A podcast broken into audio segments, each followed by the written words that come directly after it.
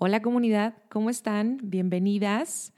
El día de hoy tenemos una entrevista con Omar Cruz. Omar Cruz es padre, esposo, practicante y maestro de yoga y socio fundador de Sadak Yoga aquí en Monterrey. A Omar le encanta compartir con sus alumnos el conocimiento que tiene de esta hermosa tradición del yoga, agradeciendo en todo momento lo que los alumnos a su vez le enseñan. Omar es padre de Maya y Emma. ¿Recuerdan a las Devis? Pues bueno, él es el papá de las Devis, esposo de Cintia Landa, quien ya estuvo con nosotros en el episodio número 3 hablando de maternidad en conexión. Este es el episodio número 8, Padres, los guardianes del nacimiento con Omar Cruz. Estás escuchando el podcast Hablemos del Nacimiento. Información, historias y reflexiones para hacer del nacimiento de tus hijos y el tuyo como madre una oportunidad para transformar tu vida y la de nuestra sociedad. Yo soy Alma Carmona, psicóloga, facilitadora de mindfulness y yo soy Pamela Serna, Dula, educadora perinatal y maestra de yoga prenatal. Queremos provocar en ti curiosidad para hacerte las preguntas que necesitas y encontrar las respuestas dentro, de, ti. Escucha un nuevo episodio cada semana. Hola, ¿cómo están? Mi nombre es Pamela Serna y aquí conmigo están Alma Carmona y nuestro invitado de hoy que se presenta Hola, soy Omar Cruz. Omar es mi maestro de yoga de hace muchos años y estoy muy contenta de tenerlo aquí en nuestro especial de junio del mes de los padres. ¿Cómo estás, Omar? Súper bien, gracias por invitarme. Bienvenido. Pues muy bien, Alma, si quieres empezar con la primera pregunta para Omar. Bueno, eh, igual que el mes de las madres, este mes de los padres, las preguntas, eh, continuamos explorando esta perspectiva del el nacimiento. Entonces, Omar, ¿cómo fue tu experiencia con el embarazo de, tu esposa o con los dos embarazos? Porque ya tienen dos hijas, ¿verdad? Sí, este, bueno, mi esposa se llama Cintia y creo que por ahí ya ha estado. Sí, Cintia ya estuvo en, en mayo con nosotros. Ok, y, este, y bien padre, pero justo estaba platicando hace poco al respecto. Este, creo que algo que sucede con los hombres cuando, cuando somos padres es que nos llega de golpe hasta que nace el bebé. Entonces, eh, para la mujer es un poco más sencillo sentir o vivir el proceso del embarazo en el sentido de, de la unión con el bebé pues porque están sintiendo que está cambiando su cuerpo, cómo hormonalmente va cambiando, cómo empieza a crecer el vientre o cómo empieza a moverse el bebé en cierto momento. Y para los hombres no, para los hombres solamente vemos que tu pareja está un poco hormonal. bueno, pero también les puede crecer la panza a los papás. ¿no? Sí, bueno, es, bueno, sí. O a lo mejor como papá te podría dar asco, ¿no? Pero en las náuseas en las, mañanas. Claro. Pero es bien poco, en, mi caso nunca sucedió. Este, y justo platicaba con Cintia hace rato al respecto y, y, tenía, bueno, algo que hicimos fue tratar de, de, hacer empatía como padre, como hombre, tratar de hacer empatía por todo el proceso, porque en realidad no te está cayendo el 20. O sea, estás viendo que empieza a crecer el vientre de tu esposa, pero no te cae el 20 realmente, o sea, no sabes realmente lo que va a pasar, lo que se te viene encima, ¿no? Y este, entonces algo que tratamos de hacer, Cintia y yo, con el primer embarazo fue que yo todas las noches le, leía a Maya, a, mi hija mayor, entonces trataba de hablarle mucho, de leerle, siempre, siempre, leo en las noches, así que trataba de leerle específicamente a ella, cuentos o cosas así. Entonces, el momento, o sea, se vuelve en realidad, eh, eh, entiendes que, que, eres padre hasta que tienes al bebé en las manos, Pero de ahí en fuera lo que tratas de hacer es más bien como acompañar el trabajo. Entiendo que el trabajo del, del, hombre durante el embarazo de, de, la mujer es casi casi mero acompañamiento. Ok. ¿Y hubo diferencias entre el embarazo de Maya y de Emma? Pues creo que sí. Este, ya con el embarazo eh, de Emma, este, pues éramos mucho más conscientes de muchas cosas y entonces ya estábamos mucho más relajados también de muchas otras cosas. O sea, ya no nos preocupaba de, no sé, o sea, de que Cintia me dijo, oye, es que tiene rato que no siento que se mueva el bebé, ¿no? o sea, cosas que te meten los doctores. Este... Recuerdo esos miedos. que no se muere. Entonces, eh, yo creo que con el segundo embarazo fue así como, ah, todo está bien, no pasa nada. Sí, es algo que repiten muchos, o sea, los papás y mamás, de que en el segundo ya. Sí, exacto. Todo fue. hay, hay, otras cosas. ¿Y, ¿Y qué cosas diferentes hubieron, aparte de esta relajación, en, en el embarazo de Emma? Hmm, este. Ya con una otra bebé afuera. Pues creo que ya, ya, ya, eres más consciente de lo que se te viene encima, ¿no? Entonces, eh, digo, te relajas en cuanto a los síntomas, a sobre lo que está viviendo tu esposa, este, pero ya entiendes un poquito más, o sea, ya, ya, ya tienes la responsabilidad, entonces ya, ya tienes un bebé, ya, ya sabes todo lo que va a pasar después, porque por mucho que te lo platiquen de que sí, cuando nace el bebé, bueno, duerman ahorita porque cuando nace el bebé no van a dormir y todo eso, este, pues una cosa es que te lo digan y la otra es cuando lo vives, ¿no? Entonces ya hasta que lo viviste ya sabes lo que es realmente no dormir.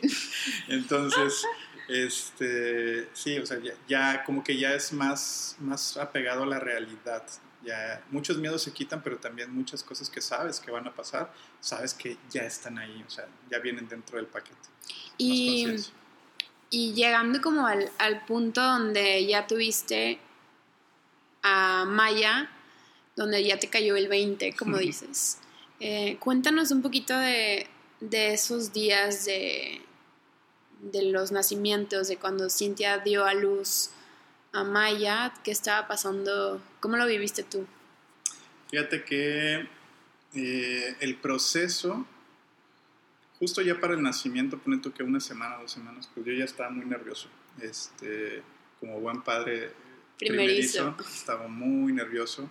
Nuestro primer, eh, nuestra primera hija la tuvimos en, en un hospital y y bueno, pues ya sabes, ¿no? Vas y compras el paquete y ya tienes a tus médicos que, que son de tu confianza. Afortunadamente, este, eh, creo que tuvimos muy buenos médicos humanizados nosotros. Y a pesar de que fue en hospital, este, fue un nacimiento con método de apego, o sea, con tratamos de, buscar lo más humanizado posible, este, pero aún así en ese entonces yo no me animaba a hacerlo si no era en un hospital, ¿no? Y es una tontería porque pues no doy yo a luz, pero, pero pues bueno, ahí como que estaba muy nervioso. Claro, es mi hija, pero también creo que es mucho más importante el derecho de la mujer de decidir dónde van a ser o en qué condiciones van a ser, que, porque al final del día, lo mío es mero acompañamiento. Entonces, este, eh, y, en ese sentido, pues bueno, yo presioné mucho en el primer eh, eh, embarazo para que fuera en un hospital. O sea, escogimos muy bien a nuestros médicos. De hecho, hicimos casi casi un casting cuando, teníamos a, los ginecólogos íbamos a ver a, diferentes ginecólogos ¿qué les preguntaban? Cintia tenía ya su, speech de preguntas y, y, entre ellas estaba lo de ¿y usted qué piensa de, de la cesárea? Y dependiendo de la respuesta era nos vamos o, nos, quedamos. bueno, muchas gracias, bye. Sí, sí, Dos minutos. Que por ahí Cintia nos platicó un poquito en, en, el, en el, episodio que fue el, el, segundo, tercero.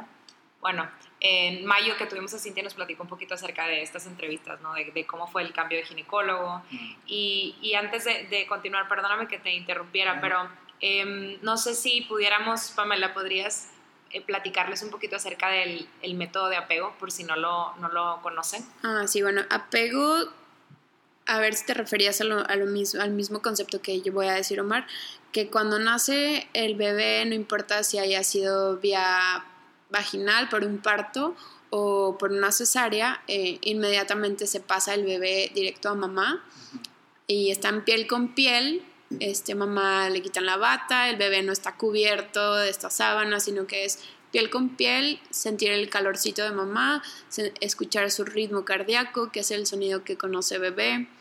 Y este, el bebé empieza como a oler a su mamá, a descubrir que el pecho está cerca, que por ahí hay calostro que quiere salir y que el bebé lo, lo busca y lo, lo puede incluso empezar a tomar en ese momento, prenderse al pecho y pues todos estos eh, protocolos médicos de los doctores de medirlo, pesarlo, revisar, eh, Apgar, todo eso lo pueden esperar, o sea, lo pueden hacer después, o hay algunas eh, observaciones que hacen los doctores con el bebé en el pecho de mamá. Entonces, muchos pediatras permiten esto, otros no, pero realmente pues es el derecho de la mamá de...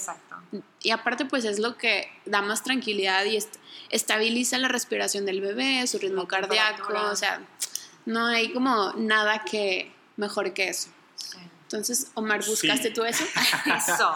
De hecho, fue algo que, buscamos nosotros, este, la, pediatra que, nos acompañó en los dos partos, este, eh, es de método de apego. Y nosotros buscamos desde el principio esto. Mm. Entonces, efectivamente, desde que nació Maya, eh, ambas eh, bebés fueron por parto vaginal, eh, fue directamente hacia el pecho y las dos se prendieron al pecho. Entonces, este, estuvo bien padre. Y algo que hacen mucho los papás es como ser guardianes de que todo esto pase, porque la mamá justo está como que recién parida, totalmente y no se va a poner ella como a, a pelear y a de que no, pero pasa mi bebé, sino que afortunadamente si hay un compañero o alguna dula o alguien que esté ahí siendo guardián de la mamá, pues es el que puede como este, defender de que queremos que pase esto, entonces como está cuidando ahí que todo pase de la mejor manera para que la experiencia de papá y mamá y bebé pues sea lo más cercano a sus sueños, a sus deseos y a lo que ellos creen que sea mejor para bebé. Que es algo que ustedes ya habían platicado, ¿no? Me imagino, o sea, como su plan de parto, el plan de nacimiento, y por eso lo sabías tú, ¿no? Y sabías que era no, claro, de hecho, es que, bueno, los, los hospitales tienen un protocolo súper, pues voy a decirlo, feo, en el que nace el bebé y enseguida lo pasan a medir, a checar, y creo que tienen una lista como de 10 puntos que tienen que revisar, pero pues el bebé está por allá y acaba de nacer y, horrible. Entonces, y en algunos casos se van a cuneros. Entonces, este, pues no, no está padre. Entonces, nosotros buscábamos algo eh, más, eh, pues ahora sí que humanizado, como, parto humanizado. Y, y, y, para nosotros siempre fue importante esto del método del apego. Entonces, estuvo muy, muy lindo. Eh, como dices, nace el bebé, se pega al pecho de la mamá, Incluso eh, la pediatra pudo hacer alguna de las cosas de ese listado que tienen ellos, que es como el protocolo del hospital, este, sobre el pecho, ¿no? o sea, checar coloración, que estuviera. Sí, el tono, la respiración. entonces es nada invasivo, está súper bien. Entonces, y, y, pasado ese tiempo, eh, pues ya también fue algo que habíamos convenido Cintia y yo, fue de que me diera el bebé. Y entonces, eh, pues me quité la playera, también pecho sobre pecho. Y, pues bien lindo porque... Este, ahí te cayó el 20. Ah. Ahí es donde te cae realmente el 20, de verdad. Este, y, y, bueno, pues yo, yo, soy maestro de yoga, entonces ando metido en muchas cosas espirituales. este, y hay un concepto que se llama karma y, y, hay cosas que nosotros como padres, querramos o no, les vamos a acabar heredando a nuestros hijos.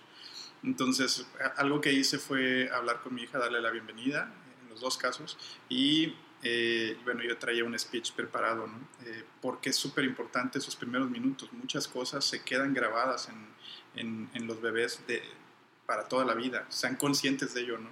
Entonces, eh, les, le, pedí disculpas por, por, lo que, por los karmas que inherentemente iba a tener que, le voy a tener que heredar, que espero que ella pueda eliminarlos en algún momento de su vida. Este, y pues pues hay un par de promesas que, tuve yo con él. Wow, qué lindo. Ay, voy a llorar. Mm, ya sé. Me encanta porque estas, incluso algunas personas les llaman como la hora sagrada y creo que puede ser una hora totalmente sagrada, eh, ya sea con mamá y, o, y, o con papá. Em, y sí, yo también estoy totalmente de acuerdo y creo mucho en, estos primeros momentos de la vida. Se acaba de llegar al mundo, o sea, acaba de llegar un ser la bienvenida. como esta bienvenida, o sea, es su, primer día en este, en este plano. Sí. Omar, y, nos platicabas, bueno, que el, nacimiento de Maya fue en un hospital y luego sabemos ahí la historia, ¿no? Pero para que las personas que nos escuchen, este, eh, que nos escuchan, sepan qué pasó después ya cuando iban a ser Emma, porque ah, ya ahí todo cambió, ¿no? sí, eh, bueno, en realidad... Eh, pues yo también ya me relajé. Entonces, pues te das cuenta que pues un parto no tiene nada de... Hay cierto riesgo, ¿no? Pero es algo natural y es algo que ha existido pues por millones de años. Entonces el cuerpo de la mujer es muy fuerte y está preparado para, para soportar esto. Entonces, como hombre ni te lo imaginas, pero, pero las mujeres son impresionantes en ese sentido. Este, y entonces cuando, cuando eh, decidimos tener otro bebé, este, desde el inicio pensábamos ya algo más, eh, más, más para nosotros, más eh, íntimo. Más íntimo. Y entonces decidimos tener el parto en casa, en, agua, ya con una dula. Aún así, soy, soy, un poquito cuadrado, entonces como sea tuvimos a un ginecólogo y a una pediatra ahí, pero como también pues casi casi también como acompañamiento por si por, por lo que sea nada más por lo que sea. Además en Monterrey, bueno, estamos transmitiendo en Monterrey, sí. existen algunas reglas eh, para el nacimiento, entonces en Monterrey me parece que solo hay como dos o tres ginecólogos que dan carta de nacido vivo en casa. Entonces, eh, si no, se tiene que hacer un papeleo impresionante de que la mujer casi casi parida tiene que ir al, Cruz Roja para que vean que Sí, la tienen que revisar. De hecho, es todo un, un protocolo bastante, lo voy a decir, violento para una mujer recién parida tener que ir este, con su bebé, eh, lo que se lo quiten, que la revisen. Justo eh, estaba platicando esto con algunas parteras y dulas aquí de Monterrey, de cómo también las leyes eh, como castigan a las mamás que deciden tener partos en casa, como si lo único que fuera bien aceptado es parir en hospital. Este, y es algo súper complicado. Y es violento. Registrar a un bebé que nació en casa y sí, tiene que haber un médico que lo avale. Sí, entonces por eso decidimos tener a, nuestro pediatra, este, perdón, a nuestro ginecólogo y que, él pudo emitir esa carta de nacido vivo. Entonces por esa razón casi casi tuvimos que, que invitar a esta persona a, nuestro parto. ¿no? Y que no hay muchos ginecólogos que se atrevan a ir a, a parir, bueno, a observar, a observar el parto de una mujer en casa. Sí, no, no, y no hay muchos valientes. Y también nuestra pediatra, este, ella pues, conoce a Cintia, eh, conoció el primer parto, sabe que pues, todo también estaba muy bien. Entonces, cuando decidimos que, que, que fuera en casa, ella nos lo dijo. No, yo no hago partos en casa, pero como los conozco ustedes y sé que todo va bien, este, lo voy a hacer. Lo único que pidió fue tener un tanque de oxígeno, pero bueno, pues, cada quien. Entonces ella, ella decidió tener eso este, por cualquier cosa. Cualquier situación. ¿Y cómo fue la experiencia emocional alrededor de parir eh, junto con Cintia en casa? Pues es muy diferente. un hospital es un lugar frío porque tienen que tener los lugares fríos para que no se propaguen las bacterias y todo. Y pues en tu casa estás en tu casa, en la sala de tu casa, literalmente en la sala de tu casa. Y, este, y, bueno, a mí me gusta mucho cocinar y son las cosas que más me relajan. y pasó algo bien chistoso que, que, luego lo contamos y nos da risa, de que yo estaba muy nervioso pues me puse a cocinar. Súper bien, es una, es una súper recomendación para hacer en trabajo de parto. Cocinar. Cocinar. Pero yo, siempre estaba ahí como que... Pues para los dos, papá o mamá. En vez de estar ahí... estaban pariendo. Ya sí. sé. Sí, entonces pues me puse a cocinar y cociné comida india. Entonces, no, qué rico. Emma, Emma, nació con olores muy fuertes. Al curry. mal curry. Sí, sí, sí. Eh, entonces, pues eso te da una idea, ¿no? La verdad es que es muy agradable, es bien agradable y estás en tu casa, o sea, Cintia parió y literalmente a la cama y, este, y pues nuestro bebé ahí, a gusto, ¿sí? Este, esperar la salida de la placenta, o sea, todo, o sea, súper a gusto, súper tranquilo, no hay nada, me acuerdo todavía cuando nació Maya, pues es un hospital y nosotros nunca quisimos que fuera con Eros, la, bebé, que siempre estuviera con nosotros. Y el protocolo del hospital es que tiene que ir en ciertos momentos para que les hagan, no sé, chequeos o no sé qué diablos. Ya ni me acuerdo, pues, seguramente en el momento estaba muy enterado, pero ya no me acuerdo. Este, entonces la primera noche, eh, Maya nació con, estuvo con nosotros en el hospital y durmió conmigo. Eh, y se la pasaba yo a Cintia y así pero aún así estamos en un hospital, no es tu cama, no estás a gusto, no estás... Este, Otros aromas. Llega gente, abre la puerta. Llega la enfermera y a checar a, Cintia de la bebé y, así. Entonces, eh, pero acá estás en tu casa. Entonces está bien. Ven cómo le cambia la voz a Omar de que el hospital, no sé qué, de que, y acá estás en tu casa. Padrísima, gusto hasta la voz y todo. Pues es verdad, este, estás bien a gusto, estás muy feliz en tu casa, este, atiendes mejor a tu esposa con las cosas que le gusta. Nosotros tenemos una alimentación vegetariana basada en plantas y en los hospitales pues tienes que hasta batallar con eso, ¿no? De que, oye, pero por favor que el menú sea vegetariano, que y pues ahí que te den de comer lo que encontraron o, lo que se adaptó a nuestra alimentación y acá pues estábamos en casa.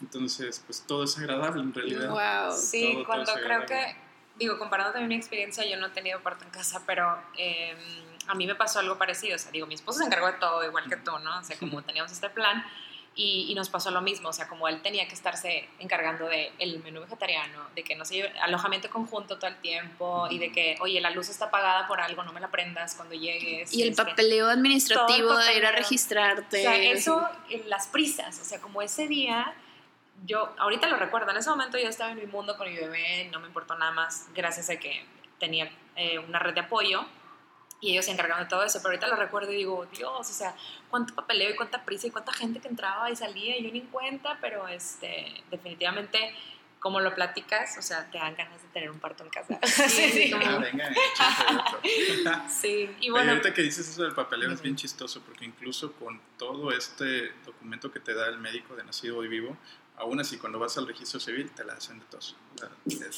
hasta eso también cuesta algo de trabajo, pero bueno, son de las cosas que yo creo que van a ir cambiando un poco. Claro, es la idea. Ah, por eso estamos aquí también nosotros. Y bueno, vamos a, eh, continuando, ya, ya que terminamos de, platicar con este tema del, del, nacimiento, que es algo muy hermoso, y vamos a, a irnos a algo que, que, es algo que todos vivimos, ¿no? O sea, como esta parte del nacimiento, ¿no? Este... Em, empezamos con nuestra vida como padres, como madres, y con ello vienen nuevos retos y adaptaciones y cambio y demás. Así es que me gustaría, eh, si nos pudieras platicar un poquito acerca de cuáles fueron tus retos eh, emocionales, sus retos, bueno, en general, como, como padre, ya sea con los dos nacimientos de tus hijos, de tus hijas, perdón. Fíjate que, bueno, es, es, es, un poco diferente, ¿no? Eh, por ejemplo, eh, cuando Maya nació, yo todavía estaba trabajando, o sea, tuve una vida profesional antes de ser maestro de yoga y, y, todavía estaba trabajando. De hecho, estaba, han de haber sido los últimos meses que, que trabajé. Entonces, emocionalmente es un poco complicado estar pensando en tu trabajo, estar pensando en el nacimiento, estar pensando en que tu esposa esté bien, que tu bebé recién nacido esté bien y tú, o sea, también que estés bien, ¿no? en algún momento te acuerdas de ti. y, y, es chistoso porque eh, muchas de las leyes en nuestro país apoyan mucho a la mujer y eso está bien, en el sentido de que te dan un tiempo libre. Mucho, pero no tanto como quisiéramos, ¿eh? pero para los hombres es peor. No hay nada casi. Los hombres no tenemos eh, un periodo de tiempo. Tienen cinco días. Ajá. de ley medio nuevo. Yo ni lo sabía, creo, creo que eso es hasta hace poco. Este, entonces, pues no te apoya como hombre, ¿no? Entonces... Como que no estás incluido en el plan. Exacto, ¿no? Que tu hija, eh, que tu esposa y tu, tu, bebé, tu hija nazcan y pues tú dale a jalar, ¿no? Y, y, es parte de, de, la cultura también de aquí, entonces mucho es de, de andar buscando el trabajo y, y ser productivo. Y, y, entonces emocionalmente pues estás como que muy confundido, eh, es un sub y baja de emociones. Este, que no dejes tu trabajo, que, que, todo esté bien, ¿no? En cambio, cuando nació Emma, pues yo ya no trabajaba, trabajaba a trabajar, En una oficina, ¿no? oficina. ya estás a cargo de Sadak Yoga Country todo el tiempo. y, este, y entonces, pues es mucho más tranquilo. Ya eh, yo hacía mis horarios como yo quería y pude estar más presente. O sea, eh, mi mente estaba en lo que tenía que hacer, estar con, con, con mi esposa y con mis hijas, ¿no? No se tenía que vivir. No, exacto. Eh, y, y, y, estás más estable, emocionalmente estás más estable, ¿no? Obviamente cuando nace el primer bebé, pues es todo, ¿no? Es la, el, el rush de, de, que te cayó el 20 de golpe, porque a, los hombres a pesar de que tienes la idea de que ahí viene el bebé, este, hasta que no lo tienes en las manos es como que un pum, te, cae todo de, sopetón. Este, y, y, pues obviamente te empiezas a pensar y ah, tengo que hacer esto, tengo que hacer el otro y todo va a estar bien.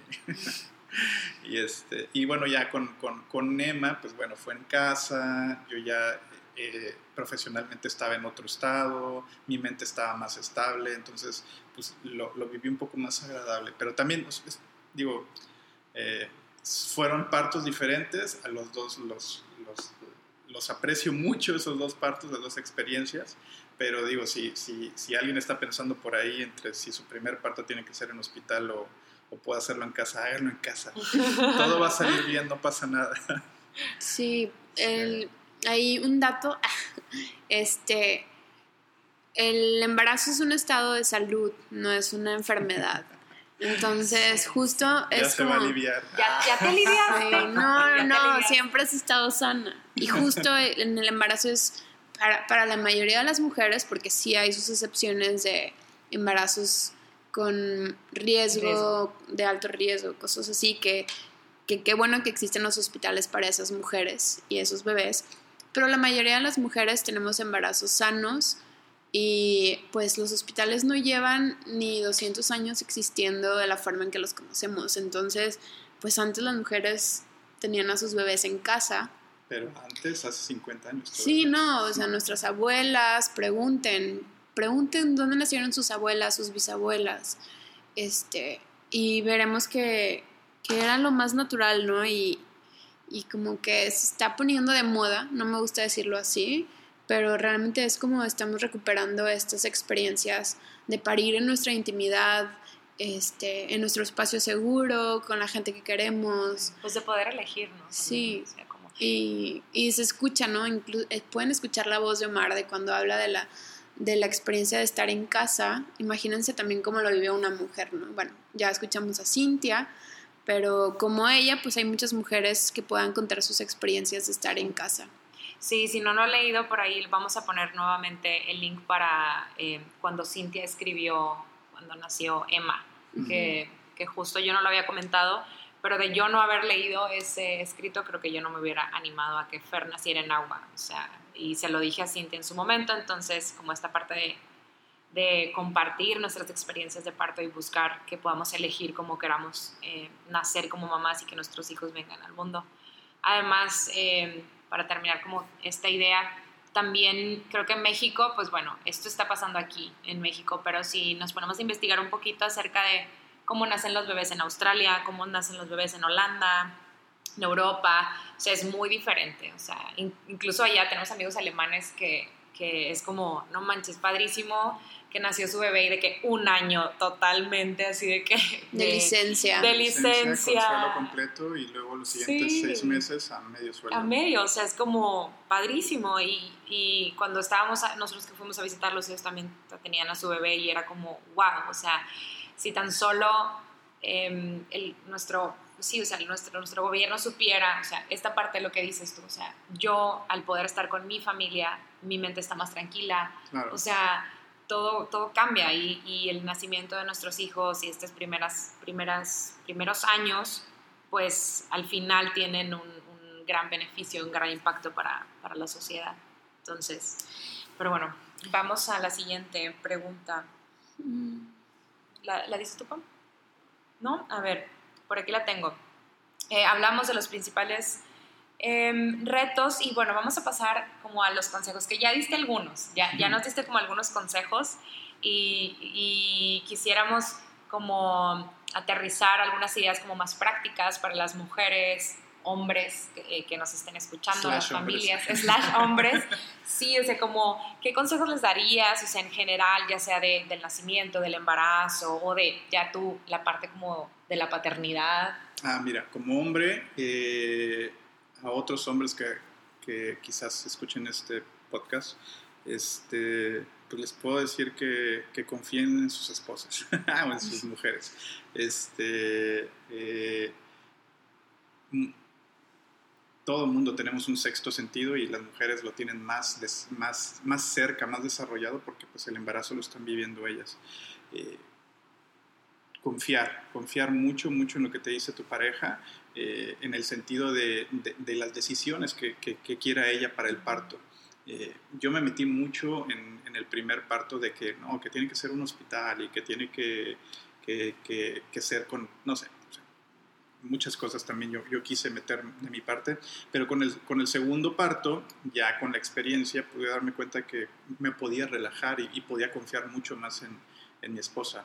Este, eh, hagan un buen equipo de trabajo con sus eh, médicos, busquen a los médicos adecuados con los que ustedes se sientan cómodos, con los que tengas confianza.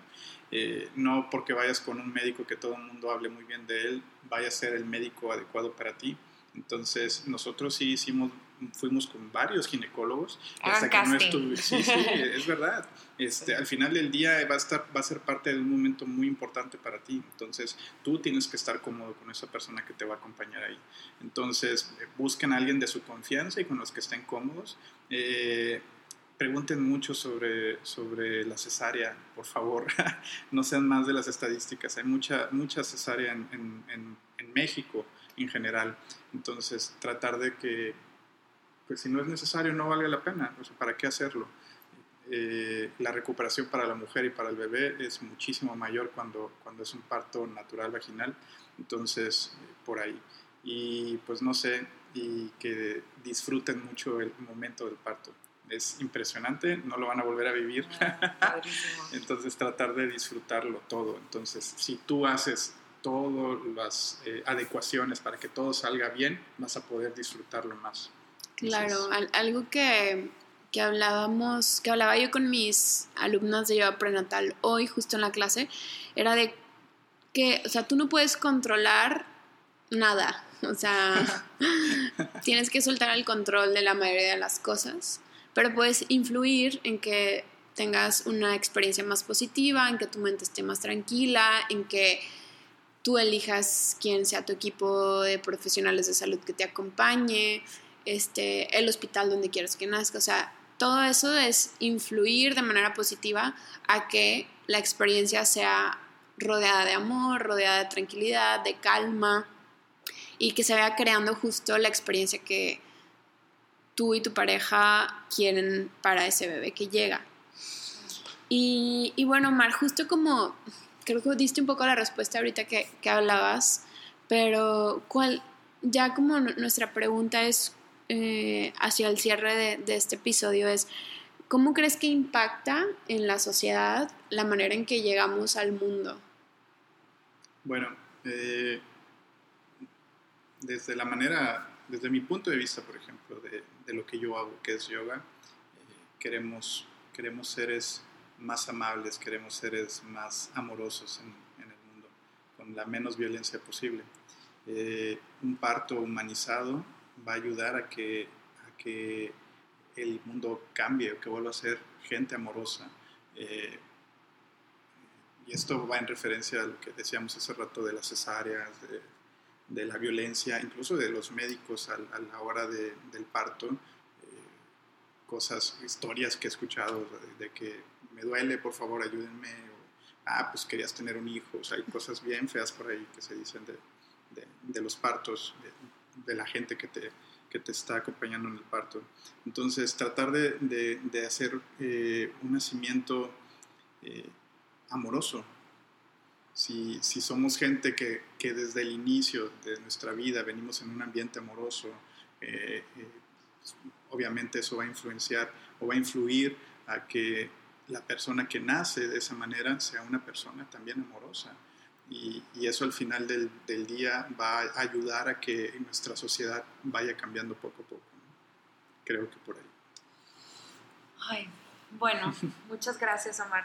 Me, quedé con, ese último mensaje.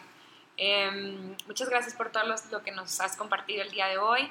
De cualquier forma, em, por ahí voy a poner la información de Omar, si quieren saber un poco más de él. Y se me ocurre también, si vives en Monterrey, ponerte tal vez la información del equipo médico que ellos tuvieron, si es algo que te pudiera interesar. Y muchas gracias por escucharnos. Nos escuchamos la próxima semana. Muchas gracias, Omar. Gracias, nos vemos.